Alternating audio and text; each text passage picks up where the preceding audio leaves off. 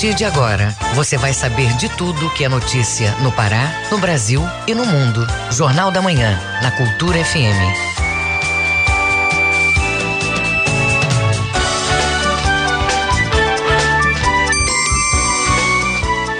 Seis horas e 59 minutos. Seis e cinquenta e nove. Bom dia, ouvintes ligados na Cultura FM, no portal Cultura. Hoje, quinta-feira, 19 de maio de 2022. Começa agora o Jornal da Manhã com as principais notícias do Pará do Brasil e do mundo. A apresentação Brenda Freitas e José Vieira. Participe do Jornal da Manhã pelo WhatsApp 985639937.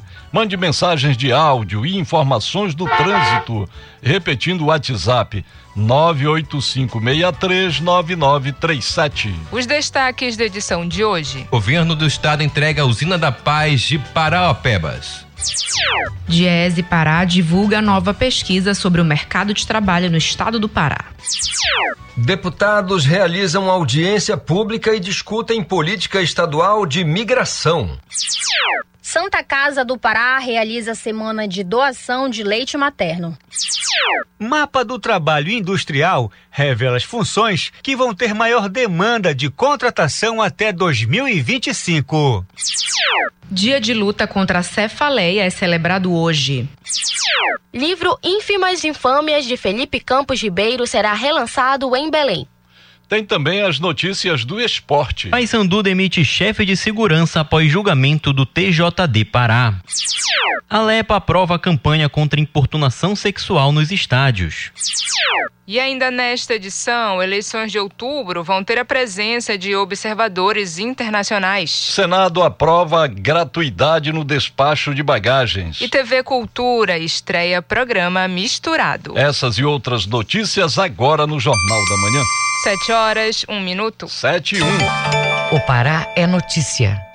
Governo do Pará entregou a quinta usina da Paz. A iniciativa foi instalada em Parauapebas, no sudeste paraense. As instalações vão ofertar mais de 80 serviços nas áreas da medicina, direito, esporte, lazer, cultura e cidadania. A cerimônia contou com a presença de autoridades e do governador Helder Barbalho. O repórter Felipe Feitosa tem as informações. O empreendimento foi construído em um terreno de mais de 10.500 metros quadrados. Serão oferecidos mais de 60 serviços com atendimento médico e odontológico, consultoria jurídica, emissão de documentos, curso e capacitação técnica. É a primeira usina da paz do sudeste do estado. O governador Helder Barbalho fala da importância do projeto. Com 72 serviços que estarão acontecendo aqui com o envolvimento de órgãos do Estado, do município, para que nós possamos transformar o ambiente social nesta região. Agradeço a Deus poder, no dia do meu aniversário, estar vivendo esse momento tão iluminado com este programa que certamente é uma transformação do olhar de cuidar das pessoas, cuidar daqueles que mais precisam. A usina da Paz está localizada nos altos do bairro Jardim Tropical 1 a população vai poder ter acesso a ações de saúde, cidadania, entretenimento, esporte e lazer. Tudo de graça. A motorista e moradora de Paraopebas, Graciete Saraiva, comenta a iniciativa.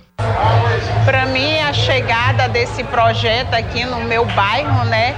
Eu já sou moradora do bairro há três anos. Esse projeto foi muito satisfatório, não só para mim, mas como para moradores aqui do nosso bairro, que aqui tem muitas crianças que necessitam de um projeto desse para estar fazendo curso, sair da rua, que os pais vão trabalhar, elas ficam em casa sem ter o que fazer. Então isso aqui vai ser muito prazeroso para toda a população. Esta é a quinta usina da paz que já funciona em Belém no bairro do Bengui e também na Cabanagem, em Ananindeua, no Icuí Guajará e em Marituba, no bairro Nova União. A Ocipaz Parauapebas funciona de segunda a sexta-feira, de 8 da manhã até 10 da noite, aos sábados de 8 da manhã às 2 da tarde e domingos de 8 da manhã até às 6 da tarde. Felipe Feitosa para o Jornal da Manhã. Prefeito de Santarém é um dos vencedores do Prêmio Sebrae Prefeito Empreendedor. O resultado foi anunciado ontem aqui em Belém. Quem tem os detalhes é o nosso repórter Miguel Oliveira, correspondente do Jornal da Manhã em Santarém. Bom dia, Miguel. Bom dia, Brenda. Bom dia, Vieira. Você que nos ouve, nos ouve aqui no Jornal da Manhã. Tempo chuvoso em Santarém desde a madrugada desta quinta-feira. Temperatura 23 graus. São 7 horas 4 minutos. O prefeito de Santarém, Nélia Guiar, foi um dos vencedores da 11ª edição do Prêmio Sebrae Prefeito Empreendedor na categoria Destaque Região Baixo Amazonas com o projeto Agricultura Familiar Oportunidade de Geração de Negócios. A solenidade de entrega da premiação foi realizada na noite de ontem em Belém. A premiação levou em conta o trabalho que vem sendo feito de forma integrada para beneficiar a vida do cidadão e que geram desenvolvimento para Santarém, com destaque para as obras e serviços de infraestrutura de apoio ao pequeno produtor, como, por exemplo, a instalação de central de armazenamento de pescado, a aquisição da produção agrícola de pequenas comunidades para a merenda escolar, além da implantação de serviços de inspeção de produtos de origem animal, que dá garantia que vários alimentos tenham selo de qualidade, o que garante segurança para os consumidores e mais renda aos produtores.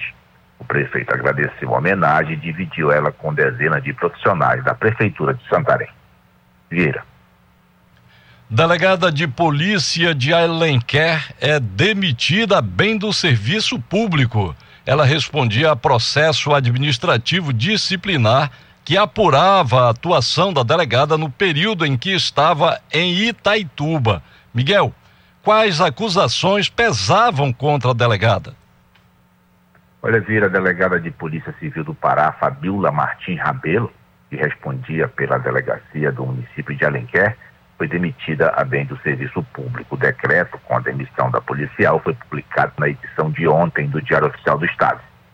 Fabiola respondia a processo administrativo disciplinar instaurado no dia 20 de setembro de 2019, onde aparece como suspeita de recebimento de propina quando era titulada da Delegacia Especializada de Atendimento à Mulher no município de Itaituba. Uma denúncia anônima chegou ao conhecimento do Ministério Público, que, por sua vez, comunicou ao delegado superintendente da Polícia Civil do Tapajós, na época, o delegado Tiago Mendes. O caso Vieira ocorreu no dia 26 de dezembro de 2018, quando o homem foi preso em flagrante por suposto crime de lesão corporal contra sua companheira. Depois de ser conduzido à delegacia da mulher, prestou depoimento, mas o homem não foi preso, uma vez que não foi lavrado o auto de flagrante. Segundo consta nos autos, o homem informou à corregedoria que a delegada teria cobrado a quantia de R$ 1.908 para, em troca, não dar prosseguimento ao flagrante. De Santarém, Miguel Oliveira para o Jornal da Manhã. Muito obrigada, Miguel. Bom dia e bom trabalho. Sete horas, sete minutos. Sete e sete. Jornal da Manhã. Na Cultura FM. O Pará é notícia. No Marajó, cheia de rios do município de Santa Cruz do Arari, provocam situação de emergência na região. A Defesa Civil está no local. Informações com o correspondente Edelson Vale. Aqui na parte oriental da Ilha do Marajó, a Prefeitura do município de Santa Cruz do Arari decretou situação de emergência na cidade em decorrência da cheia dos rios que já afetou quase 2.500 pessoas em 618 famílias e que desalojou 600 moradores, deixando 350 55 doentes, além dos danos materiais e ambientais. O documento foi assinado na última terça-feira, dia 17 de maio, pelo prefeito da cidade, Nicolau Pamplona. E na quarta-feira, dia 18 deste mês, a Defesa Civil do Pará chegou na cidade para atestar a situação emergencial e elaborar o plano de contingência.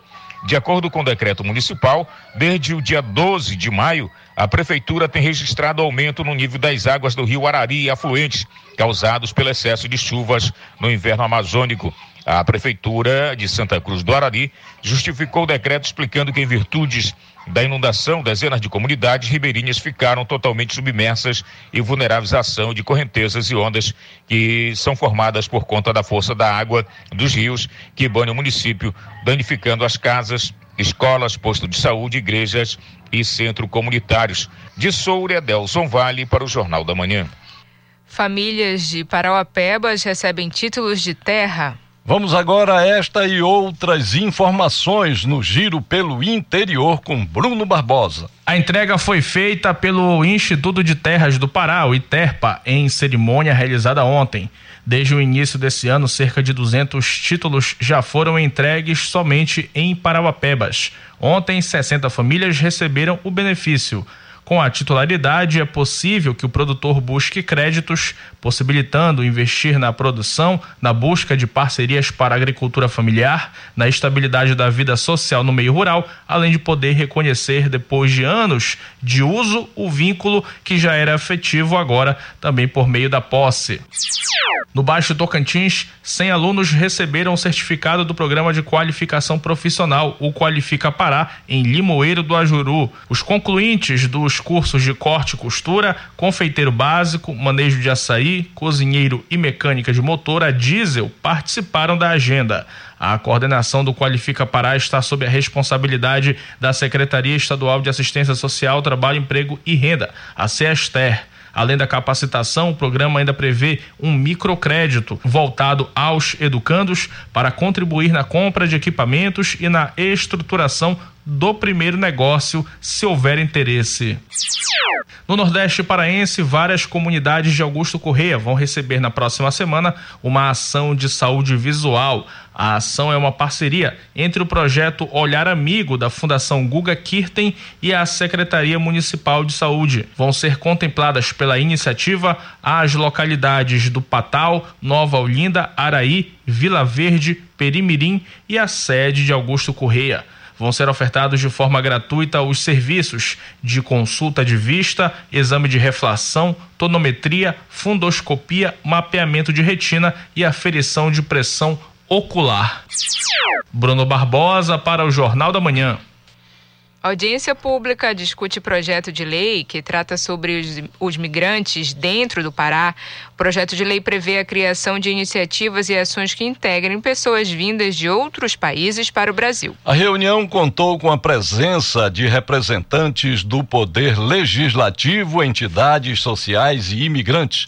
Confira outros detalhes na reportagem de Isidoro Calixto. A audiência pública ocorreu na Assembleia Legislativa do Estado na última terça-feira. Os parlamentares discutiram o projeto de lei 318 de 2018, que dispõe sobre política estadual de imigração. A proposta é uma iniciativa do deputado Dirceu Tenkaten, do PT, que comenta o assunto. É fundamental que o poder público né, ele perceba cada vez mais a necessidade né, de se fazer algo uh, voltado né, para essas pessoas que muitas vezes ficam invisibilizadas. O projeto de lei estabelece, por exemplo, que o migrante tem acesso a direitos sociais e aos serviços públicos e que o Estado deve realizar ações para promover o respeito à diversidade e à interculturalidade, além de fomentar a participação social e a prevenção de violações. Entre as ações é sugerida a formação de agentes públicos e a celeridade na emissão de documentos. Falon Adido, do Benin, país da África, estudante de farmácia na UFPA, através do programa de intercâmbio, fala sobre a importância da iniciativa. Uma maneira de facilitar as coisas pra gente, porque a gente quer, tipo, fazer uma pós, para ter um diploma, assim, bem reconhecido, para poder voltar para lá para ter um,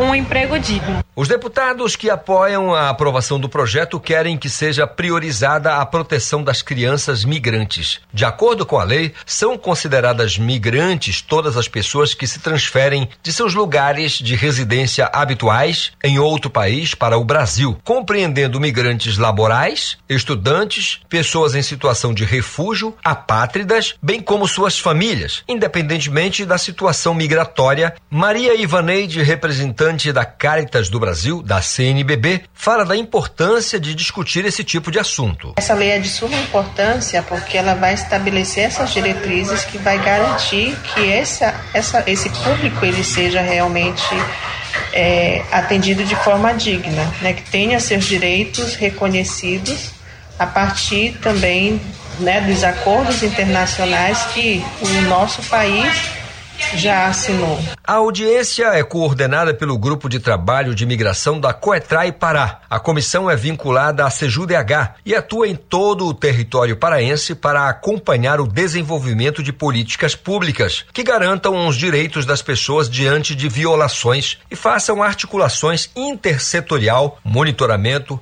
avaliações, recomendações e proposições para o fortalecimento da rede de apoio. Isidoro Calixto para o Jornal da Manhã.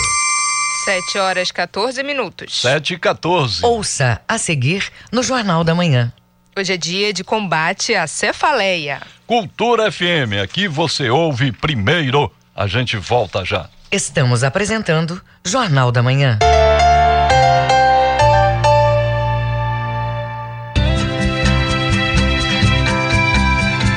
FM, aqui você ouve música paraense. Para de pensar demais. Para de pensar demais. Música brasileira. Oh, o que você está dizendo? O relicário imenso desse. Cultura FM 93,7. Uma sociedade mais justa se constrói com mais participação feminina em todos os espaços. Para combater a desigualdade e apoiar as mulheres nessa luta, precisamos da união de todos. Apoie esta causa. Incentive o protagonismo e as escolhas. Defenda a independência econômica, sexual e emocional da mulher.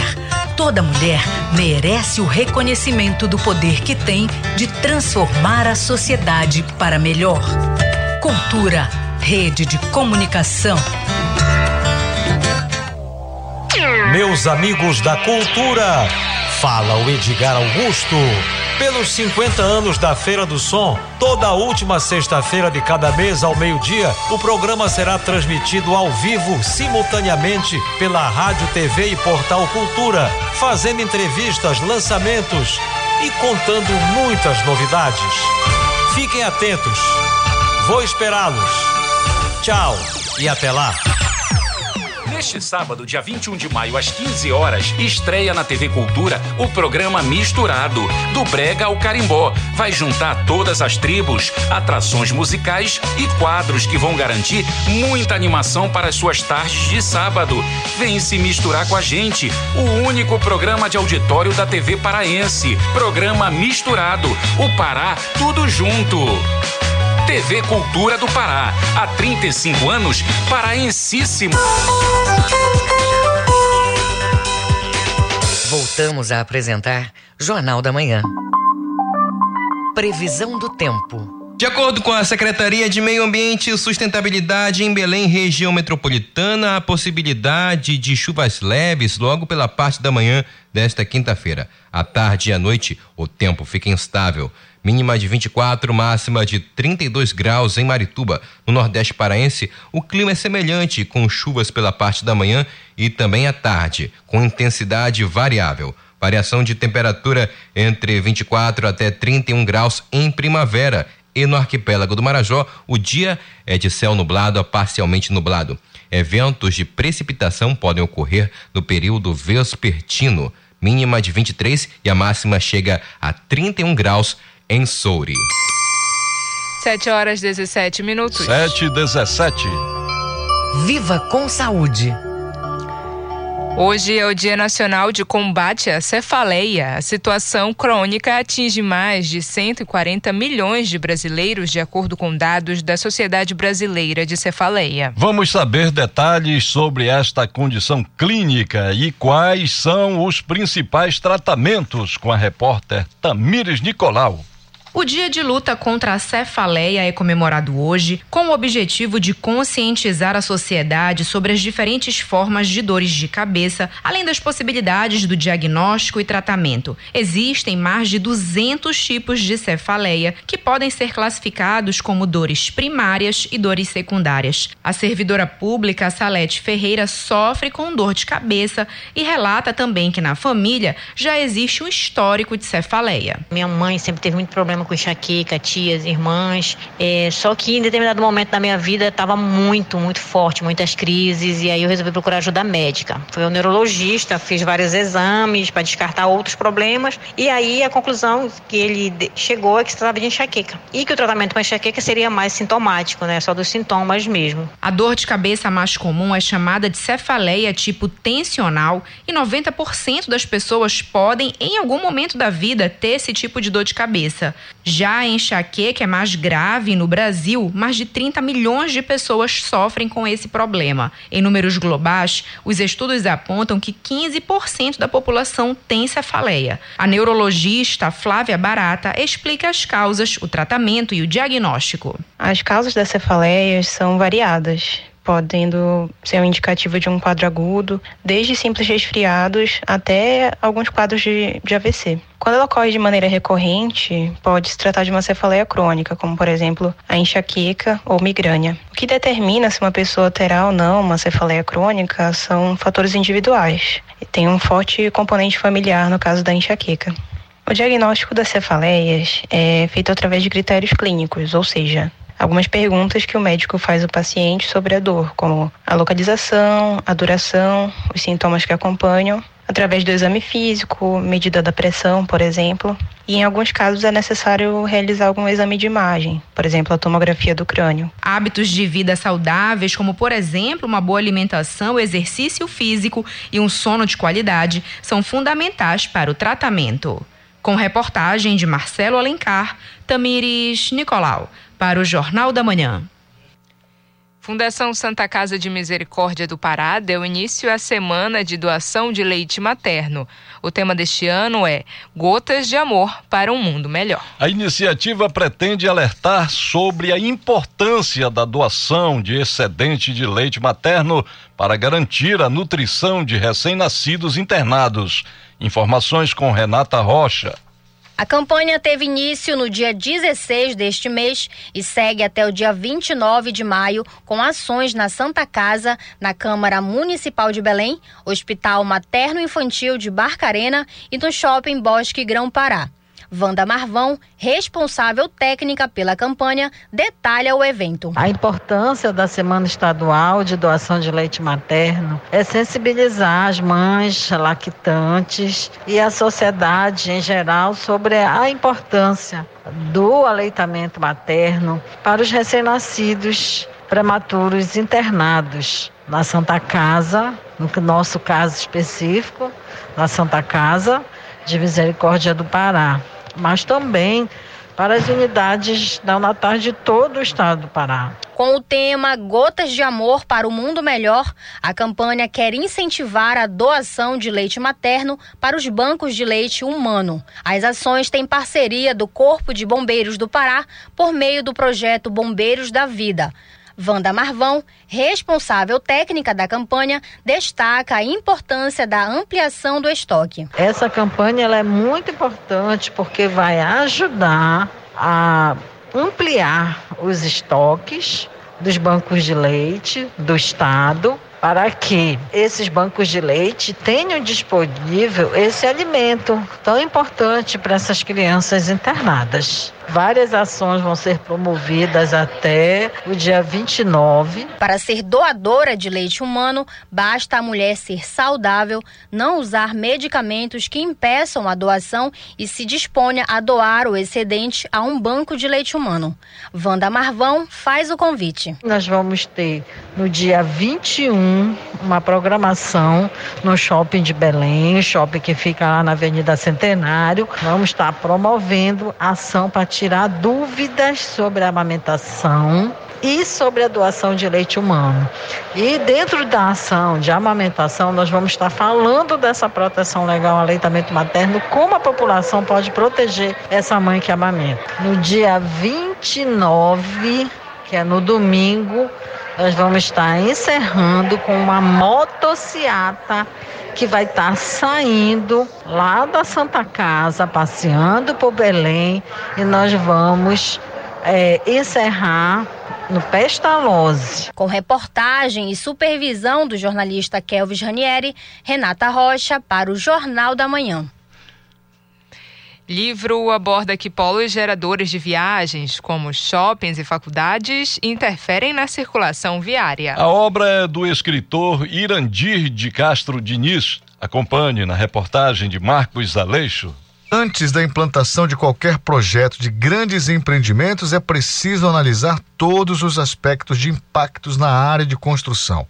O escritor do livro Polos Geradores de Viagens e suas interferências na circulação viária, Irandir de Castro Diniz, dá detalhes sobre a publicação. O livro trata de fatos vivenciados pela população de grandes cidades é, que tem a ver com o tráfego intenso e a má circulação viária em torno de grandes empreendimentos. Exemplos: grandes redes de supermercados, faculdades, shopping centers. Ele foi objeto de a pesquisa, meu curso de mestrado, então foi a minha dissertação e teve como base o Código de Trânsito no seu artigo 93 que trata exatamente do licenciamento, que nenhuma construção é, que venha a ter essa movimentação, né, a margem de uma via ou rodovia, é, possa ser é, liberado a sua, a sua implantação de acordo com o que Irandir publicou no livro dele, a instalação do empreendimento é importante em vários aspectos, o econômico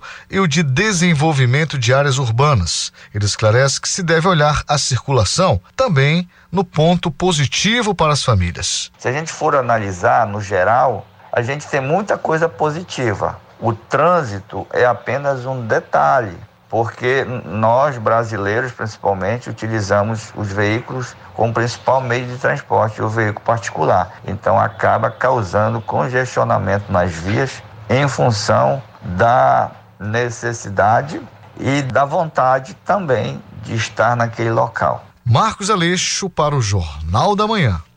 Espaços museais do Estado participam da vigésima Semana Nacional de Museus. O evento vai até a próxima semana. A programação vai ser online e presencial. Nesse período, as visitações nos museus do Estado vão ser gratuitas. As informações com Renata Rocha. A vigésima Semana Nacional de Museus busca reforçar o protagonismo e a força desses espaços para a manutenção das identidades culturais brasileiras. Este ano, o evento já começou e ocorre até o dia 22 de maio, coordenado pelo Instituto Brasileiro de Museus, em parceria com instituições de todo o país com o tema O Poder dos Museus, a edição de 2022 quer refletir a importância da manutenção dos museus como espaços democráticos e de resistência das memórias históricas. Como detalha o diretor do Sistema Integrado de Museus e Memoriais da Secretaria de Estado de Cultura,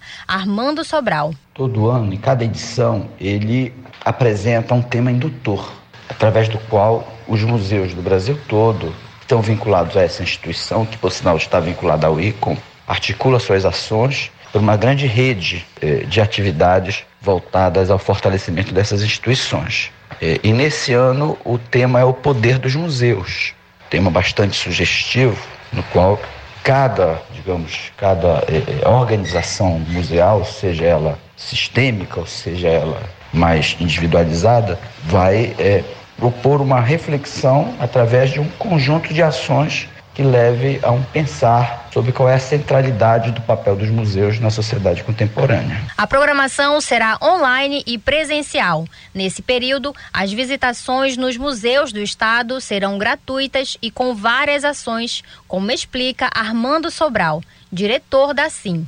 A sociedade, de maneira geral, ela pode acessar essas informações aí no Instagram da Secult, escolher a sua atividade, pode ser uma, pode ser todas, né? Se quiser participar, ela é aberta ao público, não há necessidade nenhuma de inscrição, né? Eu acho assim, é, o museu ele tem que ser não um espaço para especialistas. Eu acho que nós temos nosso campo de especialidade, mas essas atividades têm que envolver a comunidade, isso que é mais importante é, tratando de questões específicas, como também de atividades que se propõem a experiências criativas a partir dos acervos que estão disponibilizados nessas, nesses espaços, nessas instituições. Então, basta as pessoas é, irem acessarem né, a, a, os cards e para as palestras online há uma inscrição online que está aberta O Museu do Marajó terá uma programação especial nesse período. É a primeira vez que o museu participa da Semana de Museus após a reforma, entregue em 3 de fevereiro deste ano.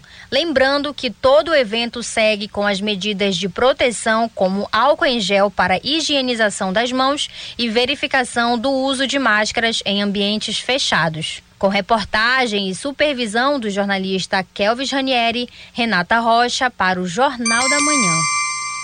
7 horas 29 minutos. 7 e 29 Ouça a seguir no Jornal da Manhã. Paysandu demite chefe de segurança após julgamento do TJDPA. É daqui a pouco aqui na Cultura FM. Não saia daí, a gente volta já. Você está ouvindo Jornal da Manhã.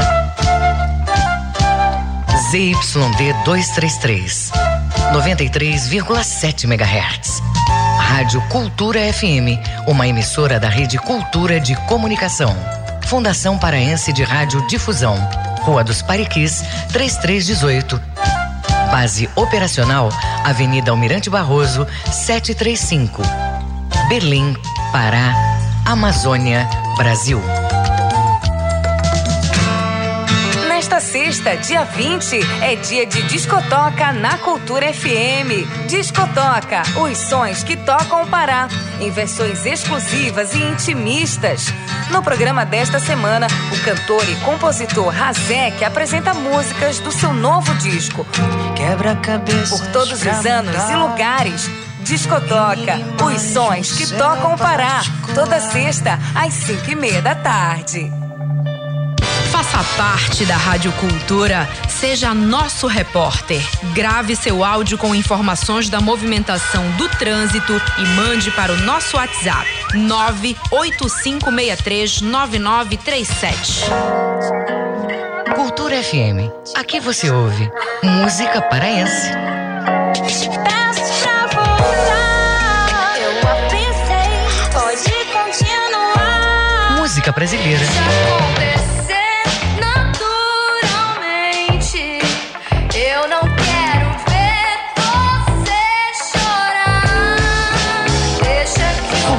FM 93,7. Neste sábado, dia 21 de maio, às 15 horas, estreia na TV Cultura o programa Misturado, do Brega ao Carimbó. Vai juntar todas as tribos, atrações musicais e quadros que vão garantir muita animação para as suas tardes de sábado.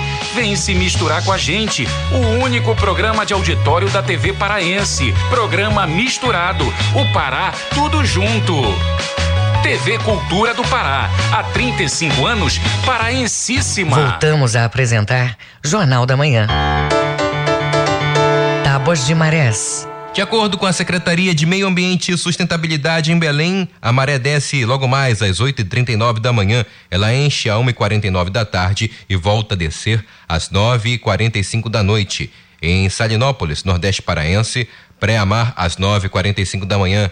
Baixa mar às quatro e meia da tarde e a segunda maré cheia do dia está prevista para 10 e 19 da noite. E no porto da Vila do Conde, em Barcarena, a vazante é daqui a pouco às 9 e 2 da manhã, maré alta às duas e 12 da tarde e maré baixa às 10 e 1 da noite. 7 horas 32 minutos. 7 e 32 Esporte. Paysandu demite chefe de segurança após julgamento do TJD Pará. A LEPA aprova a campanha contra a importunação sexual nos estádios. Essas e outras do esporte com Felipe Campos. O Paysandu demitiu Luciano Mendes, ex-chefe de segurança do clube e que estava envolvido na confusão na final do Campeonato Paraense. Ele foi afastado do clube há 30 dias, após ser acusado de agredir dois funcionários do clube do Remo, incluindo a diretora Valeni Silva. A demissão aconteceu após o julgamento do Tribunal de Justiça Desportiva do Pará suspender Luciano por 240 dias pelas agressões aos integrantes do staff azulino. Ele ainda pode recorrer da decisão, mas a sua demissão já foi concluída e o Paysandu disse que não vai comentar sobre o assunto. Além de Luciano, o TJD Pará suspendeu o zagueiro Marcão por dois jogos no Parazão do próximo ano e multou o Paysandu em 40 mil reais pelo apagão durante a entrega da taça. O clube bicolor também perdeu um mando de campo no próximo campeonato estadual, pelo arremesso de objetos no gramado. Já pelo lado do clube do Remo, o preparador de goleiro Juninho e o auxiliar técnico Edson Gonzaga foram absolvidos no julgamento.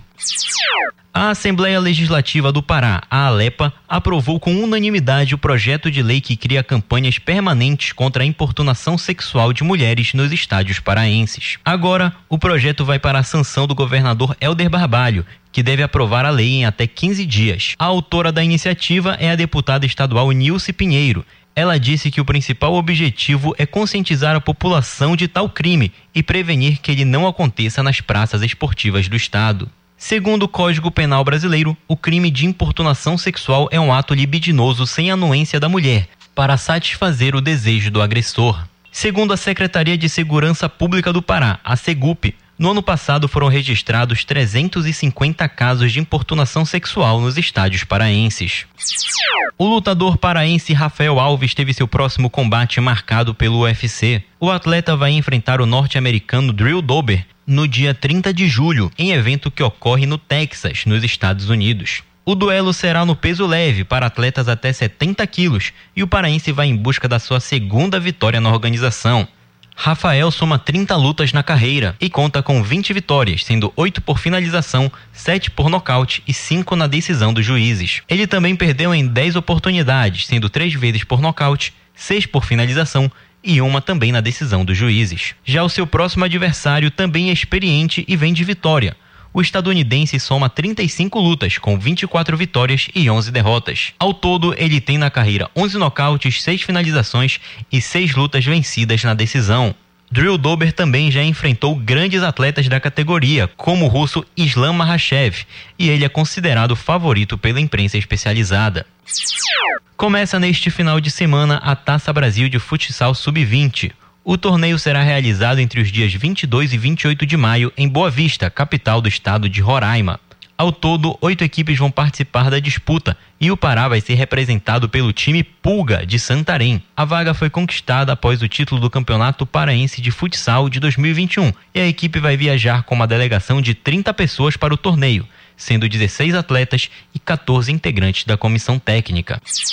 Com supervisão do jornalista Felipe Feitosa, Felipe Campos para o Jornal da Manhã. 7 horas 36 minutos. 7h36. Fique sabendo primeiro, Jornal da Manhã, aqui na Cultura FM. O Mundo é Notícia. Vamos a... Vamos acompanhar agora as informações em destaque nos noticiários internacionais com Cláudio Lobato. O exército da Ucrânia denunciou nesta quarta-feira que as tropas russas bombardearam uma escola em Avdivka, na região de Donetsk, no leste da Ucrânia, com o uso de fósforo branco no ataque. A informação foi divulgada pelo chefe da administração militar regional de Donetsk, Pavlov Kirilenko, através do Telegram, segundo aponta a agência ucraniana de notícias, a Ukrinform. As bombas de fósforo produzem chamas que não podem ser apagadas com água e seus componentes aderem à pele das vítimas. O uso do componente químico contra as pessoas está proibido desde 1997 pela Convenção de Genebra. De acordo com informações de Kirilenko, mais de 200 crianças estavam matriculadas na escola, a melhor antes do início da invasão russa. A secretária do Tesouro americano, Janet Yellen, disse nesta quarta-feira que não espera uma recessão nos Estados Unidos, apesar do aumento dos preços da energia e da guerra na Ucrânia, e afirmou que a Europa, sim, está mais vulnerável.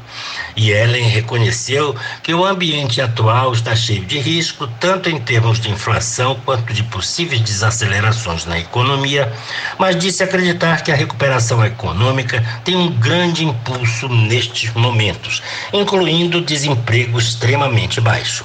A economia americana experimentou uma forte recuperação econômica após a pandemia de coronavírus, graças em parte a enormes pacotes de estímulo federal. Nos últimos meses, contudo, a inflação e as interrupções nas cadeias de suprimentos globais causadas pela guerra na Ucrânia e pela pandemia de coronavírus na China desaceleraram este impulso. O país registrou uma queda de 1,4% no produto interno bruto no primeiro trimestre de 2022. Os moradores de Gujarat, na costa oeste da Índia, ficaram espantados após presenciarem uma chuva de enormes bolas de metal na quinta-feira. O episódio está sendo investigado por cientistas e autoridades locais.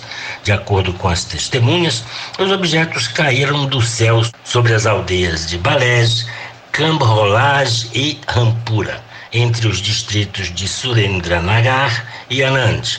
Assim que foram encontrados, os moradores ficaram surpresos com suas características rústicas e principalmente por estarem quentes, informou o tabloide britânico Daily Star. De acordo com a polícia, o fenômeno ocorreu por volta das 4h45 da tarde, no horário local, assim que a primeira grande bola de metal preto, pesando aproximadamente 5 quilos, caiu do céu na vila de Balege. Cláudio Lobato, para o Jornal da Manhã. Os números da economia.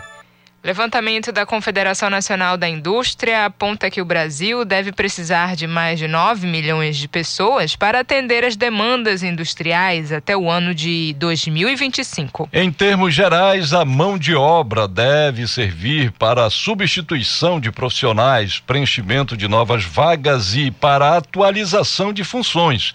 Quem tem os detalhes é Marcelo Alencar. O levantamento para o mapa do trabalho industrial observou que o Brasil precisa qualificar e atualizar 9 milhões e 600 mil trabalhadores até 2025. Deste total, 2 milhões devem ser incluídos nas novas vagas e vão precisar de capacitação profissional. O gerente executivo do Observatório Nacional da Indústria, Márcio Guerra, aponta detalhes do balanço. A partir disso, do contexto político que se desenha, nós, a partir dos dados existentes sobre o mercado de trabalho, conseguimos desenvolver uma modelagem capaz de projetar no nível Brasil, no nível regional, no nível setorial e o mais importante, o ocupacional. Segundo a Confederação Nacional da Indústria, CNI, 79% da necessidade de formação nos próximos quatro anos é para aperfeiçoamento. Os números servem para orientações e construções de políticas públicas, mas, sobretudo, para o planejamento da oferta de educação profissional. O gerente executivo do Observatório Nacional da Indústria explica que é importante entender quais atividades têm mais relevância para o segmento. Para que ele possa planejar a sua trajetória de formação profissional. O mapa traz a projeção de demanda por formação profissional em alguns níveis: a qualificação profissional, o curso técnico e também o curso superior. Vale destacar que essa é uma informação importante para esse planejamento da formação profissional do indivíduo e dos governos também. A pesquisa também possibilita as pessoas escolherem uma profissão ou área de desenvolvimento. As áreas com maior procura por formação são técnico em segurança do trabalho, técnico de apoio em pesquisa e desenvolvimento, metrologia, mecânica e construção. Marcelo Alencar para o Jornal da Manhã. Quatro em cada dez brasileiros estavam inadimplentes no mês passado. São mais de 60 milhões de pessoas com pendências no país. Acompanhe os detalhes na reportagem de Marcos Aleixo. De acordo com dados da Confederação Nacional de Dirigentes Logistas e do SPC Brasil, o número de inadimplentes aumentou 6% no mês passado em relação a abril de 2021. O economista e conselheiro do Conselho Regional de Economia do Pará e Amapá, Nélio Bordalo, faz uma análise deste comportamento e diz que o desemprego contribuiu para o problema. A primeira delas e a mais importante é a questão da falta de emprego no mercado, né? Então, nós estamos ainda com nível de desemprego muito elevado e, com isso, as, as pessoas não conseguem é, trabalho por conseguinte, não conseguem ter renda para pagar os seus compromissos mensais, os básicos até, energia, água. Outro fator importante que está impactando também nas famílias brasileiras é a inflação, que está voltando e os preços dos produtos, principalmente dos itens de alimentação, subiram bastante. Então as famílias às vezes têm a opção de pagar só os itens de alimentação e deixando outros itens que não são considerados importantes, né, mais relevantes, vão deixando em débito. O total de inadimplentes chegou a 61 milhões 940 mil pessoas no Brasil, próximo do recorde de 2018, que ficou em 63 milhões, com pendências de pagamento e no cadastro de inadimplentes. A coordenadora financeira da Confederação Nacional de Dirigentes Logista, Merula Borges, comenta que até durante a pandemia as contas ficavam equilibradas. A pesquisa mostra um aumento importante na inadimplência com os bancos e é onde estão as taxas de juros mais altas do mercado. O consumidor precisa estar disposto a procurar linhas de crédito mais baratas, porque se ele tem crédito no banco para ter cartões de crédito ou cheque especial, fatalmente também vai ter acesso a linhas de crédito mais baratas que podem ajudá-lo a não entrar em dívidas com juros altíssimos e correr o risco de se complicar financeiramente. Durante a pandemia, a gente teve até uma diminuição no registro de inadimplentes, porque o comércio estava fechado e questões práticas mesmo, muita gente deixou de ser negativada. Marcos Aleixo para o Jornal da Manhã. 7 horas 44 minutos. 7 e 44 Ouça a seguir no Jornal da Manhã. TV Cultura estreia programa misturado neste final de semana. Cultura FM, aqui você ouve primeiro, a gente volta já. Fique sabendo primeiro, Jornal da Manhã, aqui na Cultura FM.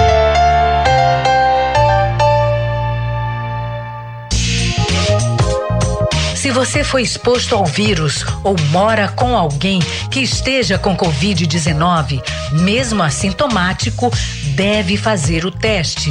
Mesmo que o resultado dê negativo, mantenha o isolamento por sete dias e teste novamente. Se der negativo pela segunda vez, pode sair do isolamento, mas continue atento aos sintomas. As vacinas são muito eficazes contra as formas graves da Covid-19, mas você precisa continuar a se prevenir. Proteja-se do coronavírus. Cuidar da sua saúde é proteger a todos. Cultura, rede de comunicação. Música, informação e interatividade. Conexão Cultura, de segunda a sexta, oito da manhã. Ouvinte da Cultura FM, eu sou Isidoro Calixto, eu apresento o Conexão Cultura. Notícias, atualidades, informações e música para você ficar conectado com o que acontece no Pará e no Brasil. Não perca de segunda a sexta-feira, das 8 às 10 da manhã. Conexão Cultura. Neste sábado, dia 21 de maio, às 15 horas, estreia na TV Cultura o programa Misturado, do Brega ao Carimbó. Vai juntar todas as tribos, atrações musicais e quadros que vão garantir muita animação para as suas tardes de sábado. Vem se misturar com a gente, o único programa de auditório da TV paraense. Programa Misturado, o Pará, tudo junto. TV Cultura do Pará. Há 35 anos, paraensíssimo. Voltamos a apresentar Jornal da Manhã. Previsão do tempo. Os dados da Secretaria de Meio Ambiente e Sustentabilidade apontam que o Baixo Amazonas e a Calha Norte devem ter uma quinta-feira marcada por chuvas de leves a moderadas a qualquer hora do dia. Em Santarém, mínima de 23, máxima de 31 graus. No sudoeste paraense, a porção centro-norte da mesorregião tem tempo estável. No restante da área, são esperadas precipitações leves a moderadas. Em Jacareacanga, a temperatura do ar fica entre 18 até 28 graus. E no sudeste do estado, tempo bom com poucas nuvens pela parte da manhã. No restante do período, são esperadas pancadas de chuva, principalmente na porção centro-sul da mesorregião. Em Breu Branco, mínima de 23 e a máxima chega a 31 graus. 7 horas 47 minutos. 7 e 47 Política. Eleições 2022 podem contar com mais de 100 observadores internacionais. Os candidatos devem garantir transparência e isenção. As informações com Yuri Hudson, da agência Rádio Web. O presidente do Tribunal Superior Eleitoral, ministro Edson Fachin, afirmou nesta terça-feira que a corte deve convidar mais de 100 observadores internacionais para acompanhar as eleições de 2022. Além disso, Fachin confirmou a criação de um grupo para garantir a vinda de observadores europeus.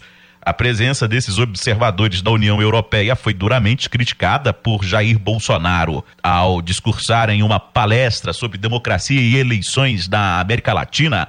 Faquim afirmou que o Brasil não consente mais com aventuras autoritárias. É esta urna eletrônica e o nosso processo eleitoral que trazem paz e segurança para as nossas eleições.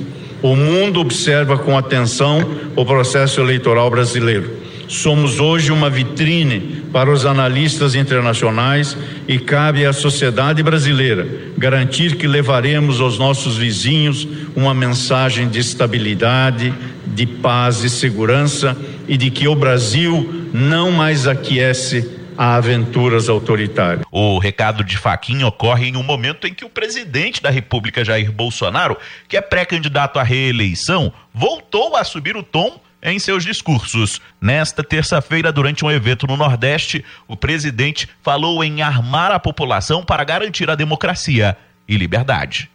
Nós defendemos o armamento para o cidadão de bem, porque entendemos que a arma de fogo, além de uma segurança pessoal para as famílias, ela também é a segurança para a nossa soberania nacional.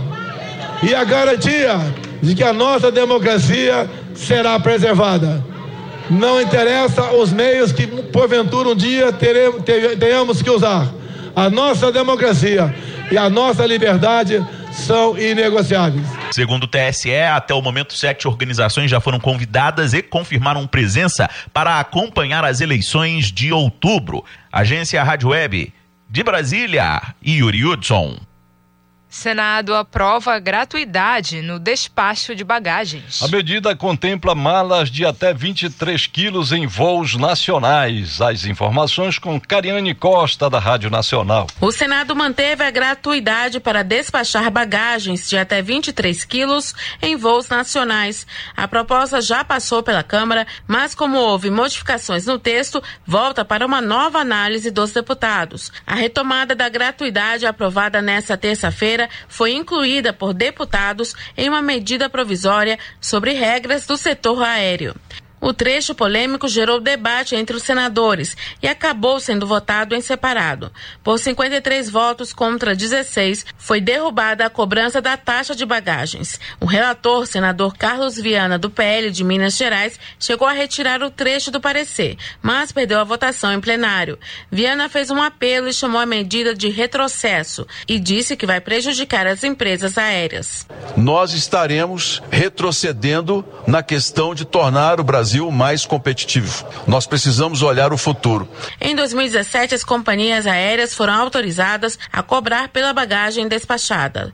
Nelson Trade, do PSD do Mato Grosso do Sul, foi quem apresentou o destaque. Ele afirmou que a promessa do setor aéreo era que os preços das bagagens iriam baixar, o que não aconteceu. Trade apresentou dados mostrando que, mesmo com a cobrança da taxa de bagagens, o preço da passagem subiu 8% em 2019 e 20 20% no ano passado. Nós já demos a oportunidade para que o setor pudesse demonstrar da cobrança das bagagens que isso iria refletir nos preços das passagens. Isso não refletiu. Além do despacho gratuito, a medida também traz alterações no Código Brasileiro de Aeronáutica. A MP foi editada em dezembro de 2021 pelo governo federal, como parte do programa Voo Simples, que contempla mais de 60 ações da ANAC para simplificar e desburocratizar o setor de aviação. Ainda nesta terça-feira, o Senado Federal aprovou a medida provisória que traz isenção de imposto de renda retido na fonte para pagamentos de arrendamento de aeronaves por empresas brasileiras e do exterior. O texto vai à sanção presidencial. Da Rádio Nacional em Brasília, Cariane Costa. 7 horas e 52 minutos. 7 e 52. Agenda Cultural. A infâmia, em seus mais variados níveis, é alvo de relançamento de livro do escritor e professor Felipe de Campos Ribeiro. Vamos saber os detalhes da obra Ínfimas Infâmias com a repórter Isabelle Risuênio. Durante o relançamento de Ínfimas Infâmias, haverá um bate-papo literário entre o autor Felipe Campos Ribeiro e Edir Augusto Proença, que escreveu o prefácio do livro. A mediação será do professor doutor Ricardo Evandro Martins, da UFPA. O escritor Felipe Ribeiro, que também é professor, detalha o conteúdo do livro. Esse livro é uma reunião de contos que foram sendo escritos com o passar do tempo, desde 2015. Eu sempre fui influenciado pela pela ideia de que a literatura é uma forma de pensar. A literatura não se reduz a uma mera distração ou diversão tem uma, uma relação com o pensamento, né? com reflexão, com questões do cotidiano do, e questões mais profundas assim. Na programação de relançamento de Ínfimas Infâmias está ainda a disposição da obra para venda, com direito a autógrafo do autor. Os valores são de 40 reais ou 25 reais para estudantes. Será aceito Pix ou dinheiro. Também é possível adquirir o exemplar na livraria da Fox, que dispõe ainda do serviço de delivery. O escritor Felipe Ribeiro destaca mais da programação. Agora que a gente finalmente saiu da, da pandemia, fazer melhor de forma que a gente pudesse celebrar realmente no espaço adequado, presencialmente, esse prêmio. Então, a gente está fazendo o relançamento na, no Espaço Cultural da Na Figueiredo, onde a editora oficial vai estar presente, onde o prefaciador do livro, que me deu a honra de, de emprestar seu nome, o Edir Augusto Proença, vai estar presente também né, num bate-papo que a gente vai fazer e vai ser bem legal. O evento de relançamento do livro Ínfimas Infâmias, de Felipe Campos Ribeiro, será no Espaço Cultural na Figueiredo, no dia 27 de maio, às 7 horas da noite. Com reportagem e supervisão do jornalista Kelvis Ranieri, Isabelle Risuenho para o Jornal da Manhã. Música, cultura e cidadania. Essa é a proposta do novo programa da TV Cultura do Pará, Misturado. A exibição vai estrear no dia 21 de maio. Confira os detalhes na reportagem de Cláudio Lobato. Um mix interativo de música, atrações, cultura e cidadania. Essa é a proposta do novo programa da TV Cultura do Pará, o Mixturado, unindo o carimbó ao brega, a poesia ao grafite, dança, cidadania, literatura e hip hop.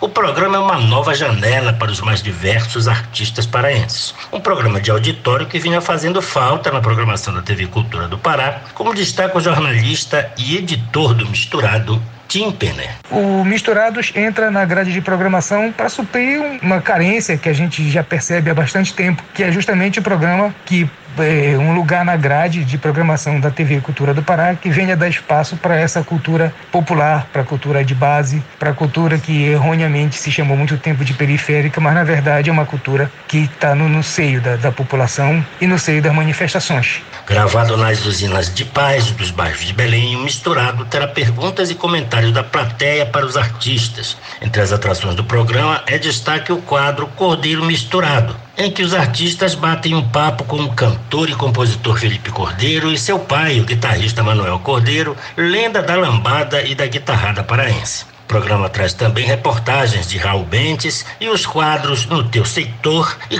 Coisa de Paraense, produzidos pelo Portal Cultura. O diretor do Misturado, Baraci Brito Júnior, antecipa algumas das atrações que o programa vai trazer ao público. É um programa que vai trazer várias atrações, como Preto e Branco, Pelé do Manifesto, MC, e vai trazer Marisa Black, vai trazer Regtown, vai trazer Madeirito, muita gente, né? Já nesses quatro primeiros programas você já tem um, um, leque. Além disso, nós recebemos sempre pessoas das comunidades do bairro para ir lá tocar o que quiser, a gente abre o microfone, a, a, tem a participação da plateia, fazendo perguntas para os músicos, para os convidados.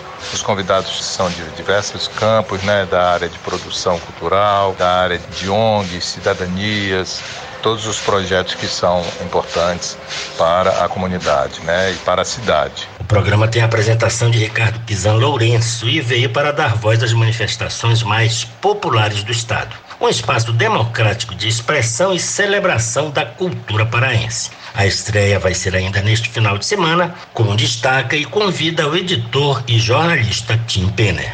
Então, todo mundo convidado. Sábado, 15 horas, tem a estreia esse sábado agora do programa Misturados. Uma grande diversão na televisão brasileira e principalmente um programa feito por gente daqui, gente nossa, sobre a cultura e as manifestações que se faz aqui no estado do Pará. Então tá combinado. Todo mundo ligado na telinha da cultura para a estreia do programa Misturado, neste sábado às três da tarde, na TV Cultura. Cláudio Lobato para o Jornal da Manhã. 7 horas e 58 minutos. 7 e 58 termina aqui o Jornal da Manhã desta quinta-feira, 19 de maio. Apresentação Brenda Freitas. José Vieira. E se você quiser ouvir essa ou outras edições do Jornal da Manhã, acesse a conta do Jornalismo Cultura no castbox.fm. Outras notícias a qualquer momento na nossa programação. Vem aí o Conexão Cultura. Um bom dia a todos e até amanhã. Bom dia para você. O Jornal da Manhã é uma realização da Central Cultura de Jornalismo.